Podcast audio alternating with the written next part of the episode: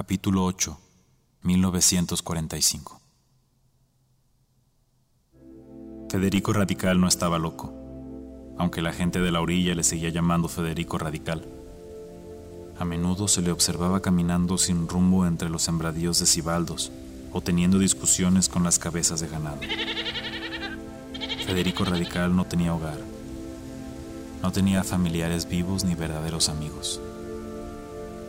Más veces que no, asustaba a los niños con relatos sangrientos de masacres horripilantes, mientras sostenía una botella de olvido en la mano y gritaba en lenguas nunca antes escuchadas en el calor del verano de 1945.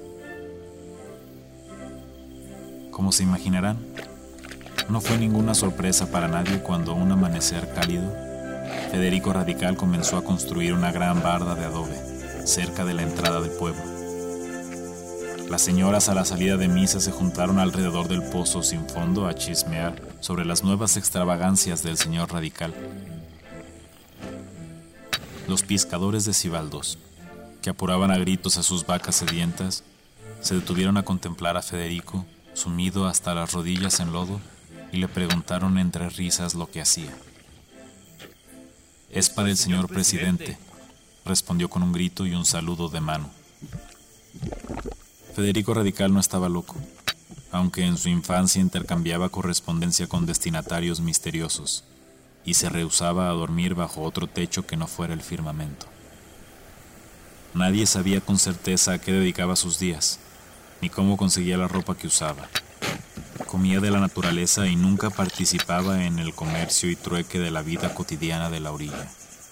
Algunas madres preocuponas se intrigaron por el origen y la procedencia del niño extraño, que pareció obedecerse a sí mismo, pero luego de experimentar sus excentricidades, con los muchos males y aventuras que acontecían por aquel principio de siglo, la gente dejó de preguntarse de dónde había salido aquel pequeño niño al que terminaron por nombrar Federico.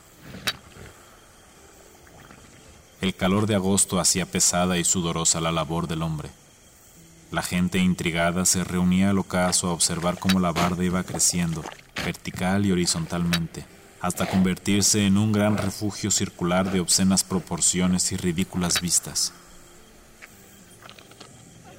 Los niños se juntaban a jugar escondidas y traes alrededor del monumento. Algunos más audaces lo intentaban escalar, pero Federico, que no descansaba, los corría a gritos y ladridos feroces. En aquel entonces, la gente de la orilla no era la comunidad cercana y trabajadora que conocemos ahora. Más bien cada quien se dedicaba a lo suyo y trataban de no inmiscuirse en la vida de los demás. Habían aprendido a tenerle miedo a Federico, sobre todo cuando en su juventud se había llevado a todos los niños del pueblo a pasar una semana en un campamento marcial en medio de la selva. Diseñado por él mismo, con la excusa de preparar a la juventud orillense para la inminente guerra que arrasaría con la tierra entera. Uno a uno, los niños aterrorizados escaparon del campamento a los brazos de sus madres, con historias terribles sobre las condiciones infrahumanas a las que Federico los había sometido. Fue ahí cuando obtuvo su apellido radical. Federico Radical no estaba loco. Sin embargo, fue un alivio para todos cuando en el invierno de 1934 desapareció sin rastro. Por supuesto que nadie lo notó inmediatamente, pero conforme los días pasaban, el tema se filtró en una conversación entre los miembros del consejo y la gente se dio cuenta que se había marchado. No se organizó ninguna búsqueda por los alrededores. No se mandaron telegramas ni cartas a la cabecera municipal. Se mencionó por ahí entre tragos de olvido que el único loco oficial que la orilla había engendrado se fue como llegó, sin aviso ni razón. Y con el paso de los años, se fue hablando de él cada vez menos. Incluso hubo alguno que otro niño, ahora joven, que había sufrido sus ejercicios militares en medio de la selva y lo recordaba con el cariño de un familiar venido a menos. No fue sino hasta diez años después que Federico regresó cambiado, con los ojos perdidos, la piel pálida y la memoria maltratada. Evidentemente nadie lo reconoció al principio. La gente pensó que se trataba de alguno de aquellos piratas que naufragan sin saber el rumbo y terminan por amanecer en la orilla del mundo. Pero no. Eventualmente fue reconocido, primero con entusiasmo y luego con temor. Parecía haber envejecido cien años y estar perdido por siempre en las tinieblas. No murmuró ni una palabra hasta que no tuvo un par de tragos de olvido encima. El sabor dulce del cibaldo lo llevó de vuelta a su juventud y la ebriedad lo hizo llorar. Y no hablo de un par de lágrimas discretas que los hombres orillenses derraman a solas cuando les rompen el corazón, no. Federico no paró de llorar por un mes entero. Era un espectáculo terrible. Quien lo contemplaba por mucho tiempo se perdía por días en la melancolía. Al fin, una noche de luna grande. Federico se unió a una de las fogatas semanales de los ganaderos y sin invitación alguna comenzó a contar su historia. Aquel invierno terrible del 34 había sido convocado por una agencia secreta cardenista para infiltrarse en el bando nacional militar español y ofrecer ayuda de contrainteligencia al Frente Popular Republicano. Durante dos largos años, Federico fue testigo de las más sombrías violaciones a los derechos humanos escalando pacientemente los rangos de la cocina nacional hasta servirle el desayuno al mismo Francisco Franco. Cuando la guerra civil arrasó por fin a las filas del bando militar, Federico huyó del cuartel con grandes cantidades de inteligencia revolucionaria. Durante los siguientes ocho años, Federico trabajaría para todas y cada una de las agencias secretas de los aliados. Participaría activamente en la resistencia polaca, la insurgencia bielorrusa, las evacuaciones de Dunkirk, la retaguardia de Normandía y el sabotaje del Blitz inglés. Su nacionalidad cambió conforme el espionaje se lo pedía. Se identificó como chileno ante los anarquistas en España, francés en el frente soviético, italiano entre los rangos austriacos y mexicano ante el rescate heroico del embajador Gilberto Bosque Saldívar. Que Dios lo tenga en su bendita e infinita gloria. La destrucción y el caos fueron tan desastrosos que terminaron por dañar su mente maestra. Durante diez años sirvió al mundo en silencio a menudo siendo la pieza clave que llevaría a la victoria aliada, y soñando siempre en el regreso a su amada orilla. Era claro, para todos los hombres reunidos alrededor de la fogata, de aquella cálida noche de luna grande en junio de 1945, que Federico Radical estaba loco. El rumor de la increíble historia de Federico recorrió la orilla en pocos días. La gente comenzó a burlarse del hombre llamándolo el héroe radical, que había recorrido el mundo entero cuando más probablemente se había ido a perder una cantina de Guadalajara a mendigar tequila. Al cabo de unas semanas, cuando comenzó a construir su gran salón para el presidente, nadie recordaba ya su fantástica historia. La gente del pueblo encontró nuevas burlas, haciendo los ojos para arriba y negando con la cabeza la nueva extravagancia del hombre demente. Una tarde de septiembre, Federico terminó de construir el gran salón circular, completo con una barra de cantina, una mesa de madera y una letrina que seguramente no llevaba a ningún lado.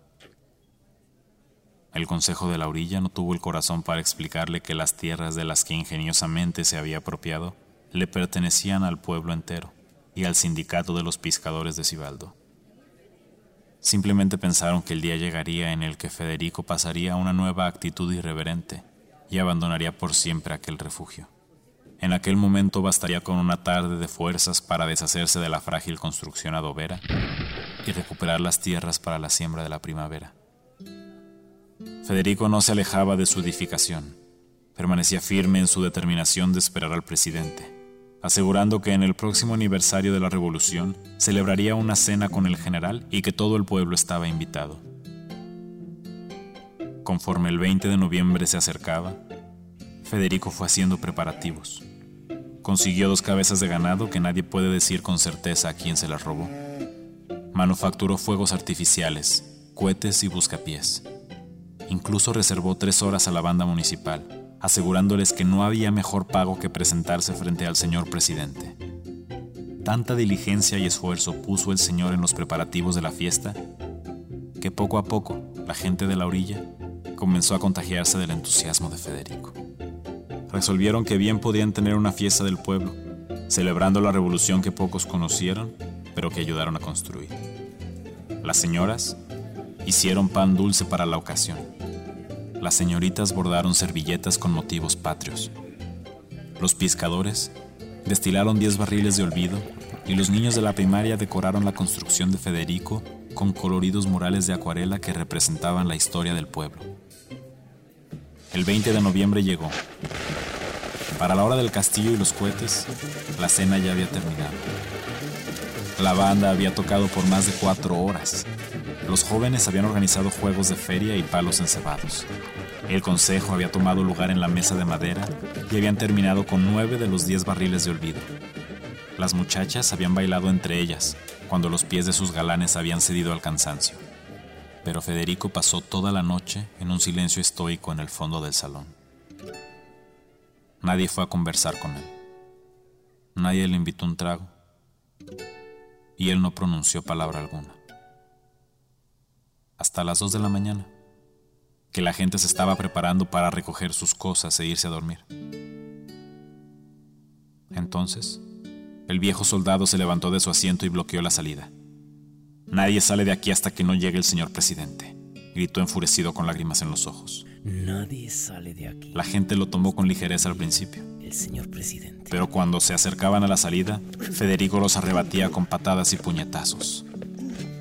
Los más sobrios intentaron razonar con él, pero ya se sabía que esa era una alternativa poco probable. Las cosas estaban a punto de ponerse violentas cuando en el exterior del salón comenzaron a llegar automóviles militares en forma de caravana y se estacionaron en perfecta alineación a la entrada del pueblo. La multitud extrañada se reunió alrededor de Federico, y las señoras del consejo casi se desmayan cuando el general señor presidente Manuel Ávila Camacho salió del interior del automóvil más lujoso, con una medalla de honor secreta para Federico y unas disculpas a la población de la orilla por llegar tarde pero la caravana se perdió en la selva y no hubo forma de encontrar el camino. Federico se limpió las lágrimas de los ojos y contuvo el llanto mientras el señor presidente colocaba la insignia en su camisa de manta sucia. El mundo le debía un gran favor, y aunque hasta el día de su muerte hizo muchas locuras, Federico Radical no estaba loco.